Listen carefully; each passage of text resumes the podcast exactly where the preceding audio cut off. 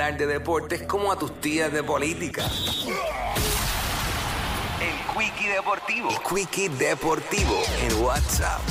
Bueno, llegó el momento del Quickie Deportivo hoy con JD Herrera. La noticia eh, que está eh, ¿verdad? Este, acaparando el mundo del deporte es la victoria de la selección de España en la Copa del Mundo Femenina. ¿ok? La primera vez que España y su selección femenina se coronan como campeonas en el fútbol. Pero usted sabe que eh, toda cosa eh, de celebración, toda cosa buena, siempre tiene algo. Le buscan la, la quinta pata al gato, tiene algo negativo. Pues mira. Eh, lamentablemente el líder del fútbol español está caliente por varios actos de conducta inapropiada. Eh, momentos después de que España ganara la Copa Mundial Femenina, el hombre que dirige la Federación Nacional de Fútbol del país desvió la atención no deseada de las jugadoras que celebraban. Las críticas del gobierno y del mundo del fútbol llovieron hoy lunes sobre Luis Rubiales por su conducta inapropiada mientras disfrutaba de la victoria de España 1 por 0 sobre Inglaterra en la final de ayer domingo en Sydney, Australia. Al agarrar su entrepierna en un gesto de victoria, que vimos algo similar cuando ganaron ¿verdad? Los, los varones eh, el pasado mes de diciembre, eh, también eh, aparentemente sin darse cuenta que la princesa infanta Sofía eh, de 16 años estaba parada cerca de él. Ya lo, eso es como que mal timing.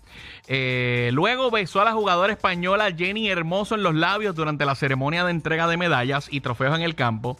El comportamiento de Rubiales estropeó el día más importante para el fútbol femenino español. Esto yo lo vi en vivo ayer en la mañana.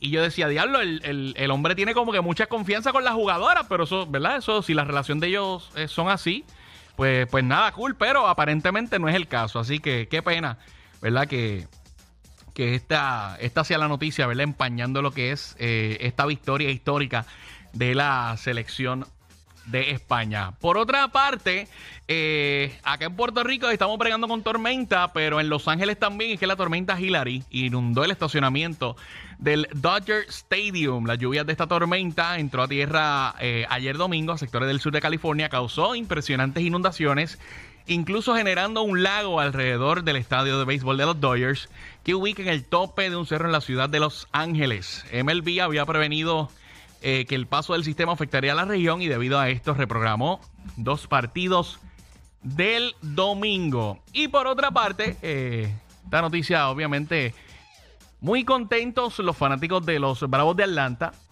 Nuestro compañero Nelsito, que es el primer equipo en lograr las 80 victorias en esta temporada 2023. Hasta aquí el Quickie Deportivo, este WhatsApp con Jackie Quickie, la nueva 94.